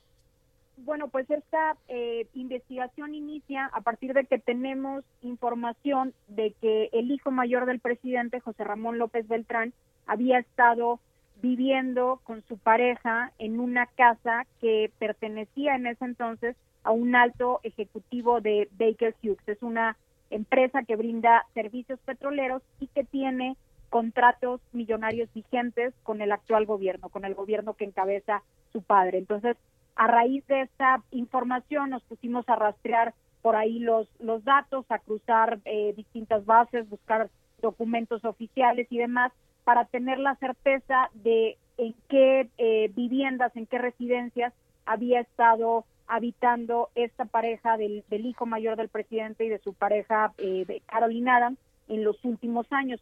Fue así como dimos con esta con esta mansión, con esta residencia ubicada al norte de Houston, en las afueras de Houston, cerca de, Conroe y de Goodland, donde estuvieron viviendo en la segunda parte del 2019 y a principios del 2020.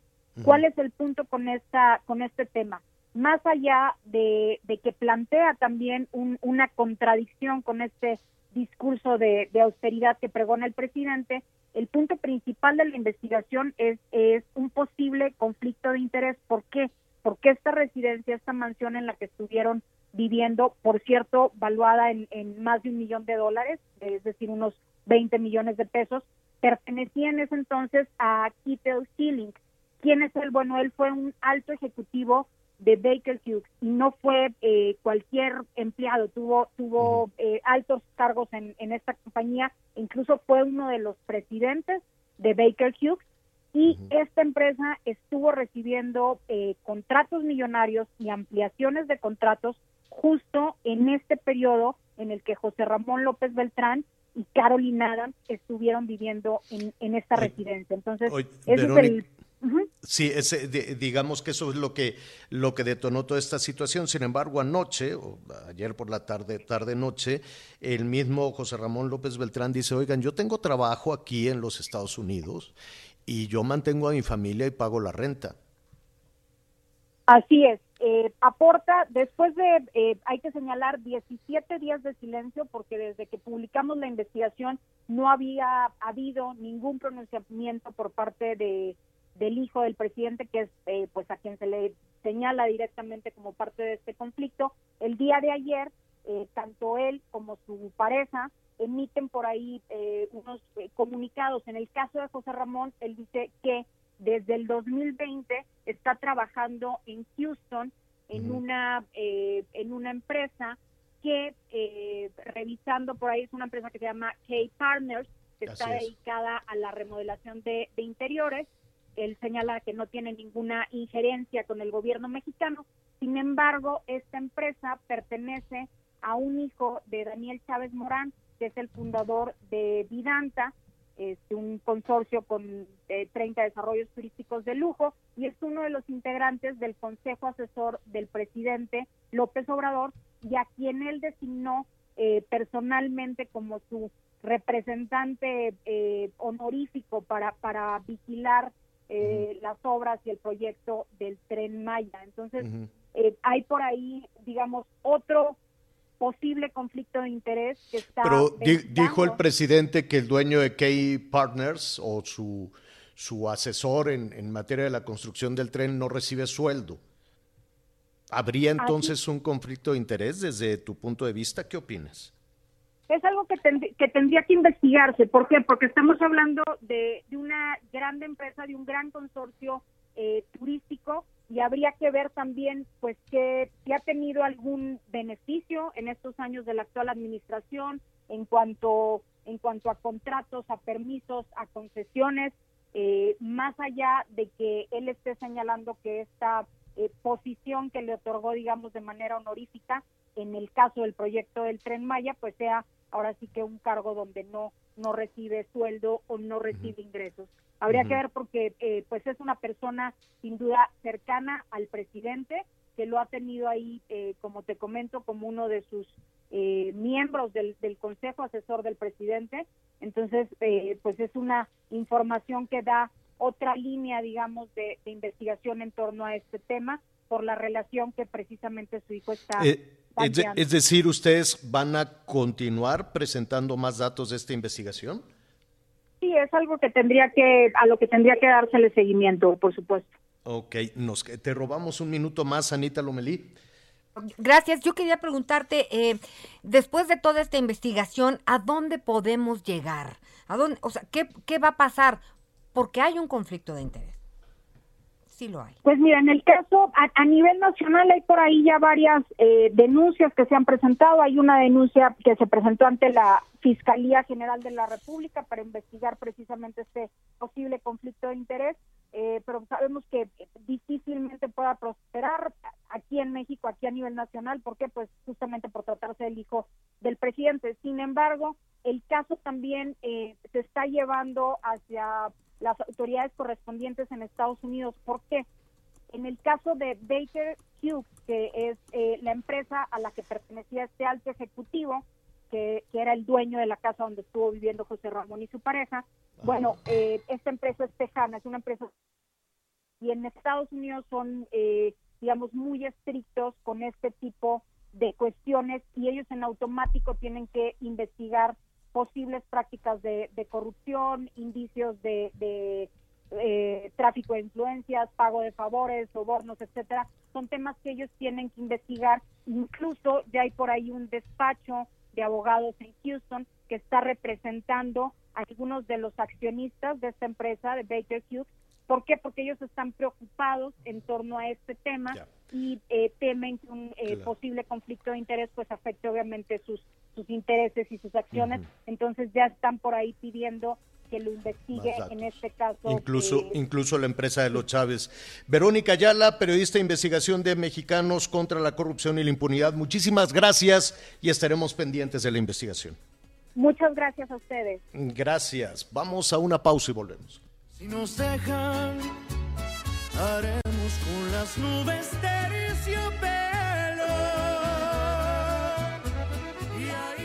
Conéctate con Ana María a través de Twitter, arroba Anita Lomelí. Sigue con nosotros. Volvemos con más noticias. Antes que los demás. Heraldo Radio. Todavía hay más información. Continuamos. La inseguridad en Sonora se encuentra imparable, donde no pasa un solo día sin que ocurra un homicidio doloso. Tan solo el sábado fueron cuatro en Hermosillo y Cajeme se encuentra en tercer lugar nacional con más asesinatos violentos. Durante el 2020 fueron asesinadas en Sonora 1.600 personas, colocándose en el séptimo lugar nacional. Y tan solo el mes de enero en Cajeme se registraron 67 homicidios dolosos. La buena noticia es que durante la gira del presidente Andrés Manuel del fin de semana se anunció una inversión de 710 millones de pesos para reforzar la seguridad, informó desde Sonora Gerardo Moreno.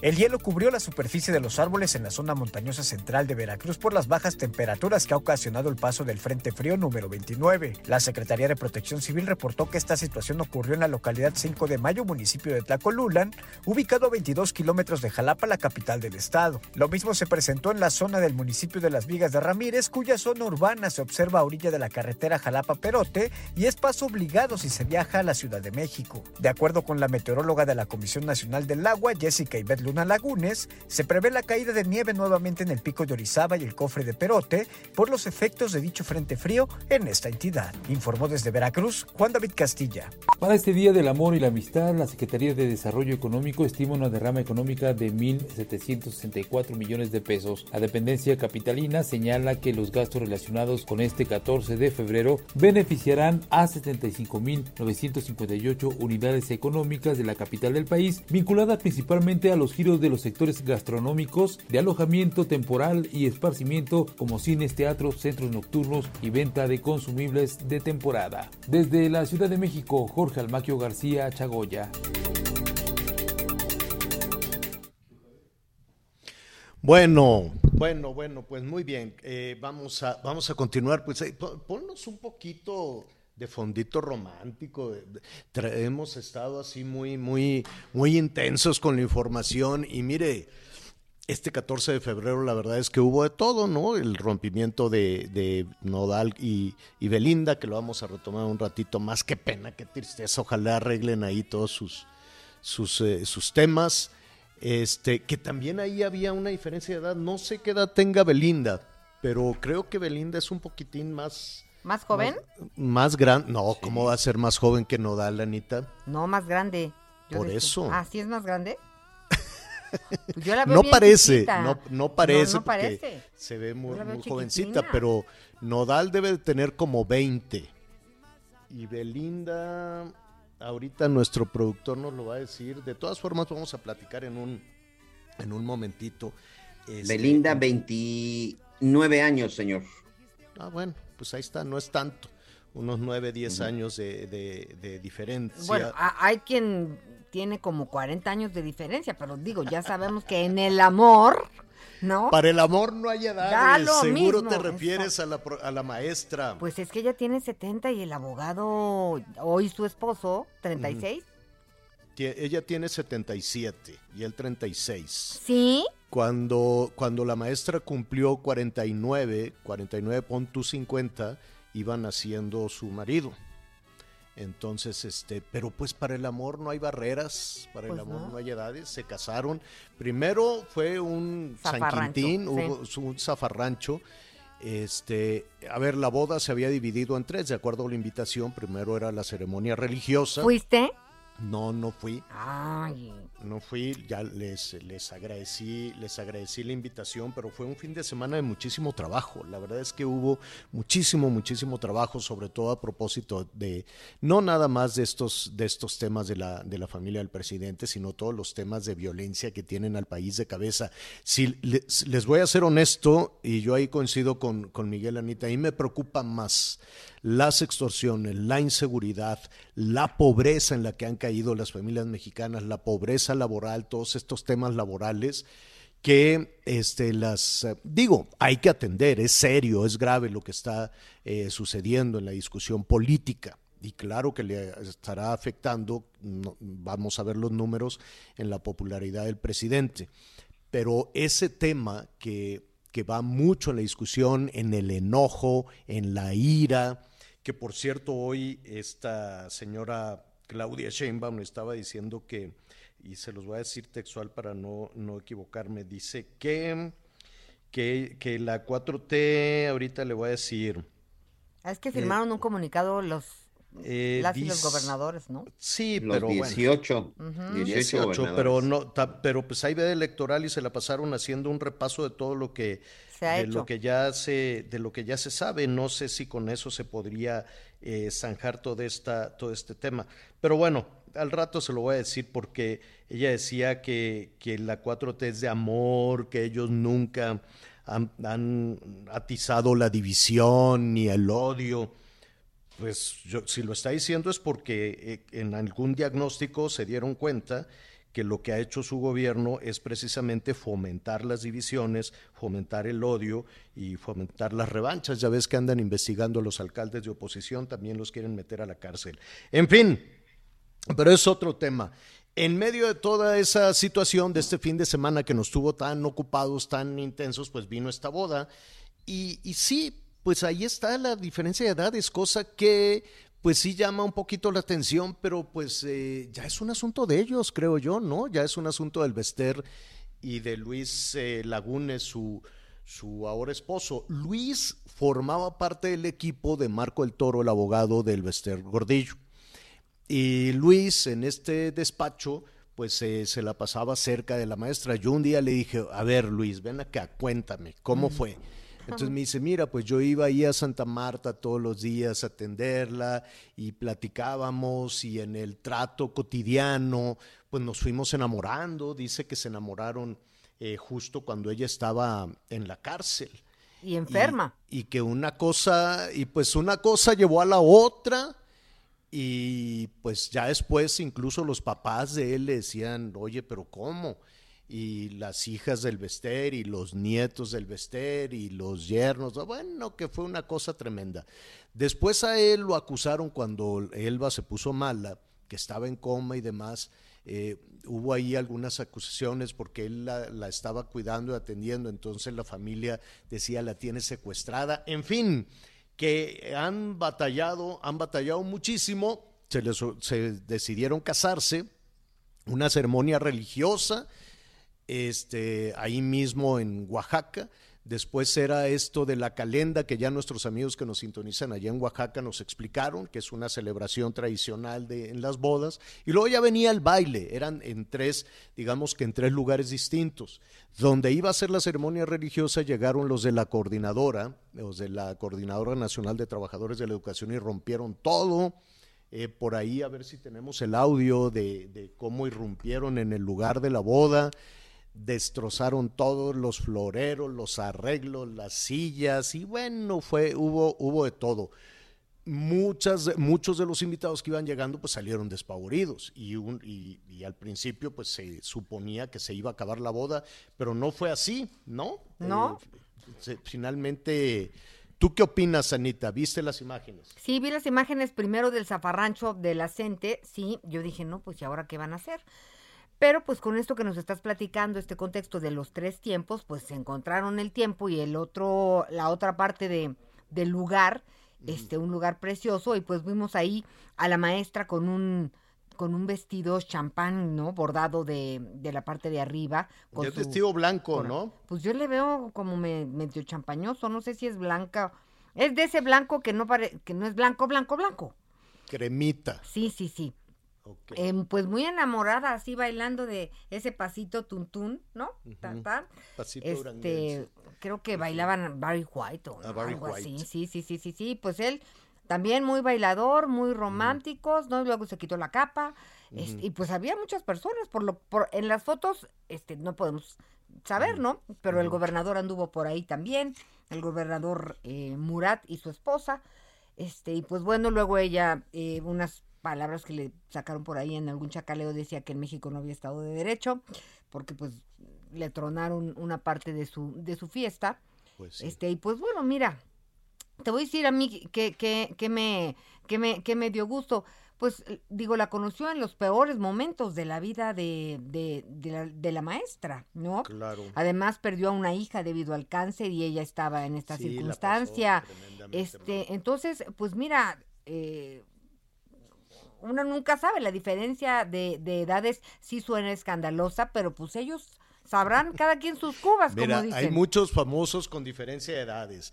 Elba, que le lleva casi, si no me equivoco, pues han de ser como 40. 49. Mm. Ay, no. ¿40 y qué? Ah, 41 años a, al, al marido. Este, Macron, Madame Macron le lleva a, su maestra del colegio, ¿no? Sí, le lleva 24, que no son tantos. Ella es 24 años mayor que, que el presidente de Francia, la, la primera dama de, de, Francia. Y Belinda, aquí me están diciendo que tiene 32, entonces le llevará como unos 12 a, a Nodal. A Nodal. Entonces, este pues ahí está. Se qué acabó. difícil ser figura pública que, que primero, ay, qué felicidad, y pues a fuerza queremos nosotros saberlo todo, y, ya y está. luego ya no. Ya, ya este... tenemos a Nayeli. Ya, ya está tenemos, Nayeli, sí. Qué bueno, ya tenemos a Nayeli Ramírez, editora de espectáculos de El Heraldo. Qué gusto saludarte, Nayeli, ¿cómo estás? Hola, buenas tardes Javier, Anita. Qué gusto hablar con ustedes y sobre todo pues hablar de este tema que tanto causó revuelo este fin de semana, la ruptura de Belinda con Cristian Nodal.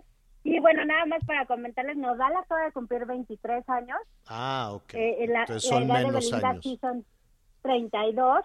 Pues son Entonces, 10, nueve nueve. años de diferencia. Nueve, Nueve años. años. Está bien. Que este, cum- este cumpleaños que te menciono, que fue en, en enero, en el pasado enero, es también una, una de las gotas que dicen que derramó el vaso para esta ruptura porque ella le organizó un gesto, no, no, allá en Colombia lo hicieron y, que él, eh, agradeció solamente con un beso en la frente, que no era un una buena señal de, de todo lo que había hecho Belinda por él para su cumpleaños número 23.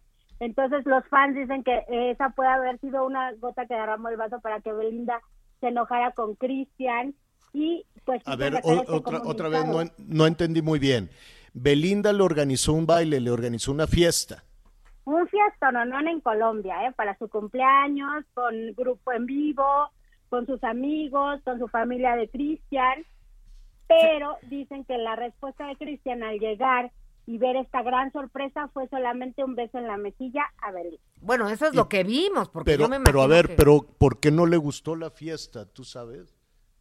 Es que dicen que ya tenían varias, eh, ya algunas diferencias eh, desde diciembre, porque decían que esta Belinda había tenido varios excesos eh, de gastos en diciembre por los regalos, por las fiestas de Navidad. Entonces, que Cristian no estaba muy, muy, muy de acuerdo con que hubiera tanto derroche de dinero. Entonces, la fiesta me imagino que no salió muy barata, que digamos. Entonces, creo que también va por ahí esta situación. Se han dado Oye. muchos rumores. Y una preguntita, ¿quién tronó a quién? Pues aquí todo el mundo saca sus conclusiones que dicen que Cristian Nodal fue quien terminó la relación, porque aparte fue el que se apresuró a sacar este comunicado, que yo creo que ya lo vieron, este Ya. comunicado que dio en sus redes sociales. Entonces todo el mundo se lo achaca. No sabemos si Belinda haya sido la que le haya dicho, ¿sabes qué? Vaya, aquí quedó todo. Pero tal parece que fue Cristian el que decidió porque ah, se, se, no sé si ustedes vieron en algunos comentarios después de este comunicado, se empezó a pelear con varios fans porque los fans le decían, qué bueno que ya te dejaron porque no eres digno de, de mi Beli. Y él les contestó Oh. muy, muy, eh, muy tajantemente y les dijo, si ustedes supieran todo, Belinda eh, saldría perjudicada. Válgame. Después borró estos mensajes. Pero bueno, obviamente el, el screenshot ahí mío. lo tenemos. Y entonces eh, dicen que pues ahí toda esta situación, dicen que él fue el que, el que terminó la relación por estos mensajes que se dio con varios fans, ¿eh? no fue con uno. Lo ¿Eres- hizo con varios, se peleó con varios. Cristian Nodal le di- les decía a los fans, mejor no hables porque Belinda Qué va a salir perjudicada. O sea, ha sido Eso no muy- está nada bonito. ¿no? Eso no está nada bonito. No. Yo quiero saber dónde está el anillo de 12 quilates Pero con ¿qué un te valor parece? de tres Porque se nos viene el tiempo, Ya el tiempo vamos. encima, Anita. Ok. Nayeli, te vamos a pedir un favor. Quisiéramos mañana hablar de dos cuestiones. Del famoso anillo. ¿Es verdad que es un anillo de 60 millones de pesos? Y Es verdad. si es verdad. Sí, Dios no. Es verdad, Y es como dice de- Anita, velo, es una ¿qué- cosa locu- ¿Qué va a pasar con el anillo? Pues, ¿no? ¿Lo caído, caído o, o cómo? O ¿Qué te que- parece si mañana retomamos esa discusión? Con mucho gusto, yo mañana hablo con ustedes y les traigo más detallitos. Perfecto, muy bien. Gracias Nayeli, es Nayeli Ramírez, editora de espectáculos de El Heraldo. ¿Tú qué harías, Anita? ¿Regresa el anillo? No, yo le hablo y le digo, a ver, Nodal, dos puntos. Mm. Lo pasado, lo pasado. Vamos para adelante. Yo me quedo con mi anillo. Dado, Y dado, si tú ya dices dado, que dado, no, ¿cómo dice? sí, ya, ya lo dado, dado. Dado. Sí, está, está precioso. Pero son 60 millones. Y si, y si la versión esta de que es muy gastalona y que Nodal ella estaba diciendo, oye, estás ¿no? gastando demasiado, está bien que estamos eh, haciendo conciertos y todo. Organicen Pues no un sé. presupuesto apropiado. Tú, ya. Miguelón, le, le dirías, oye, pues ya acabamos, regrésame el anillo, o, o qué harías? Y- No, yo creo que sí, yo creo que lo dado, dado, señor. Ya. ¿Sí? Oye, Miguel, pero tres dado, millones de sí. dólares, ¿eh? Tres millones de dólares. Bueno, 12 pero si tuvo para regalarle 3 millones de dólares, seguramente en su cuenta debe de tener 20 o 30 veces más, no lo sé, pero digo, si te atreves a regalar pues uno regala más o menos conforme a lo que puede, ¿no? O sea, creo que, digo, no se quedó pobre por ese anillo, eso sí, sin duda.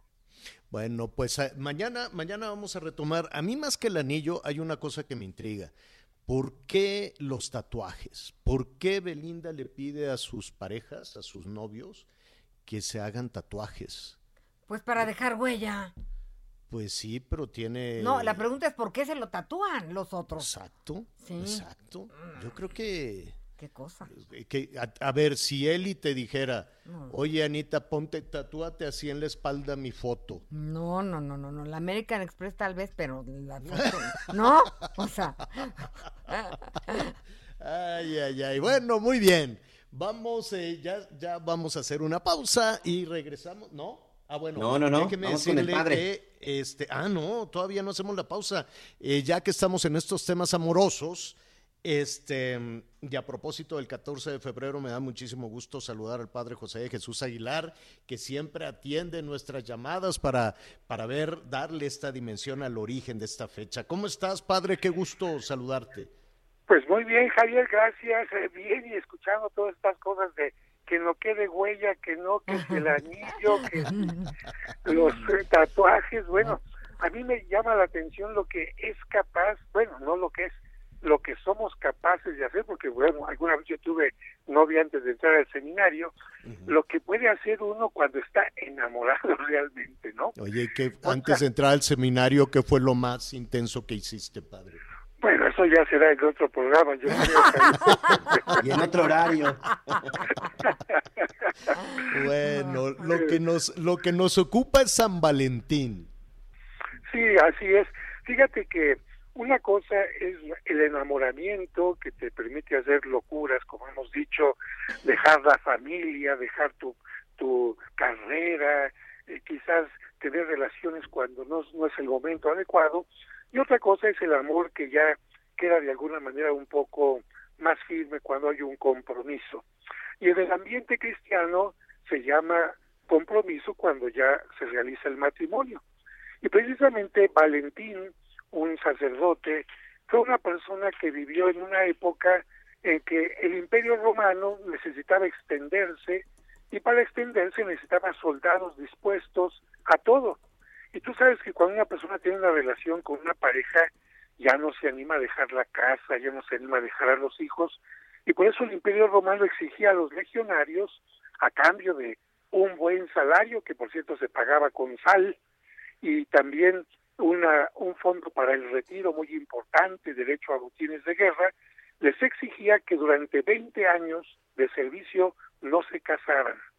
Y claro está que muchos de ellos, incluso cristianos, eh, tenían a la pareja, tenían a los hijos, pero estaban, como se dice popularmente, en amaciato, y este santo lo que hace es contravenir las leyes del imperio y casar a la gente en secreto.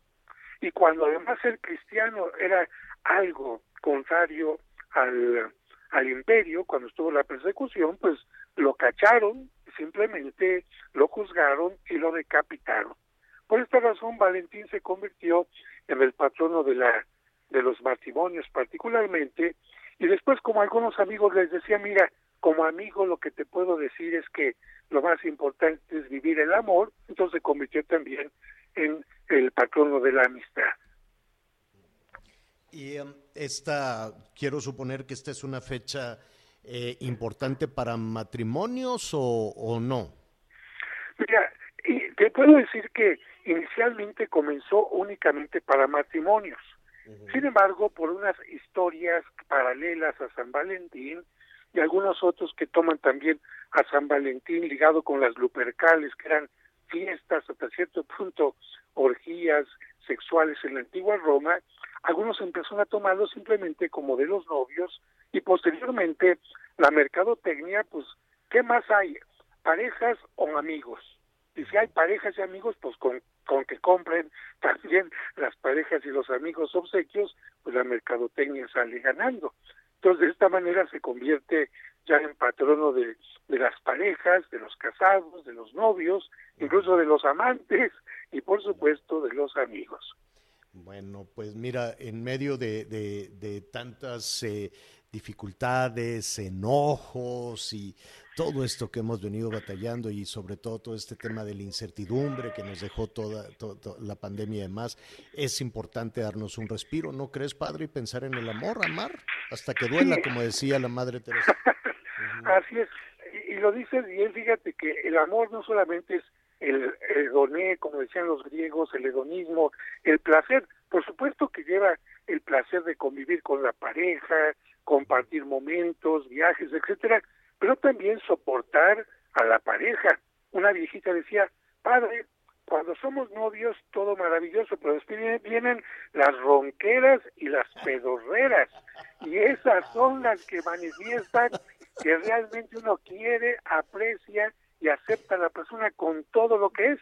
Y yo le dije, señora, muy, muy, muy abiertamente lo dice, pero es la verdad, porque cuando conoces a alguien y eres novio o novia, tratas de poner la mejor carita y todo, pero después ya va saliendo quién es la persona y cuando alguien te ama como eres tal cual, uno dice gracias de verdad, empezando por los propios papás. Oye Javier, y padre, fíjate que hablando de la neurobiología del amor que estábamos comentando al principio del programa, se supone que los cuatro primeros años, primeros años estás enamorado, ¿no? Tiene que ver con el cerebro, no con el corazón. Ya después ya ves a la persona como es y la persona, ya nos mostramos también cómo somos, porque no puedes estar cuatro años este, haciéndote la linda cuando no eres tan linda. ¿Por qué no? Sí se puede. Entonces, Yo... en educación habría que decirle a los hijos, oigan, aguanten, aguanten, aguanten. A ver, sí se puede y el padre no me dejará mentir y ya se nos acaba el programa, pero sí se puede mostrarle todos los días la mejor cara a la pareja, arreglarse, señores, asearse, rasurarse, comportarse bien, porque con esta justificación que te decía la señora padre, pues qué a gusto, ya no tenemos que luchar por nada. No, claro, y aquí el amor es una reingeniería. Claro. Hay que estarle reingeniando completamente nuevas formas, lugares distintos, darse un tiempo también para momentos al ratito solos, que los hijos den un tiempo a los papás, etcétera, pero reingeniarse constantemente. Cuando se cae en la rutina, cuando se cae en el desinterés, ya está difícil todo, pero qué bueno y felicito hoy especialmente a las parejas que tienen, o a los amigos que tienen claro. años y años claro. de convivir y de compartir. Como es el caso con el padre José Jesús Aguilar, te enviamos un abrazo enorme, como siempre, con mucho, mucho afecto, padre.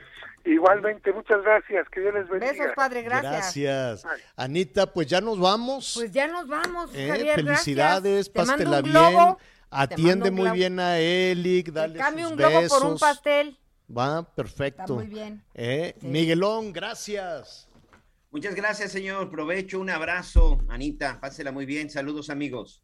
Exactamente, vamos a pasarla bien el resto de la tarde. Yo sé que hay demasiadas dificultades en esto para iniciar la semana, pero si le ponemos un poquito de actitud y mucho, mucho cariño, las cosas serán distintas. Yo soy Javier Alatorre, gracias, muy buenas tardes, buen provecho. Si nos llevo de la mano, corazón, y ahí nos vamos.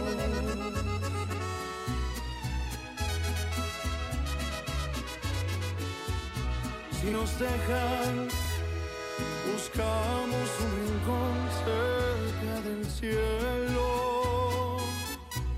Si nos dejan, haremos con las nubes tercio. Conéctate con Javier a través de Twitter, arroba javier-alatorre. Gracias por acompañarnos en Las Noticias con Javier Alatorre. Ahora sí ya estás muy bien informado. Even when we're on a budget, we still deserve nice things. Quince is a place to scoop up stunning high-end goods for 50 to 80% less than similar brands. They have buttery soft cashmere sweaters starting at $50, luxurious Italian leather bags, and so much more. Plus, Quince only works with factories that use safe, ethical, and responsible manufacturing. Get the high-end goods you'll love without the high price tag with Quince. Go to quince.com/style for free shipping and 365-day returns.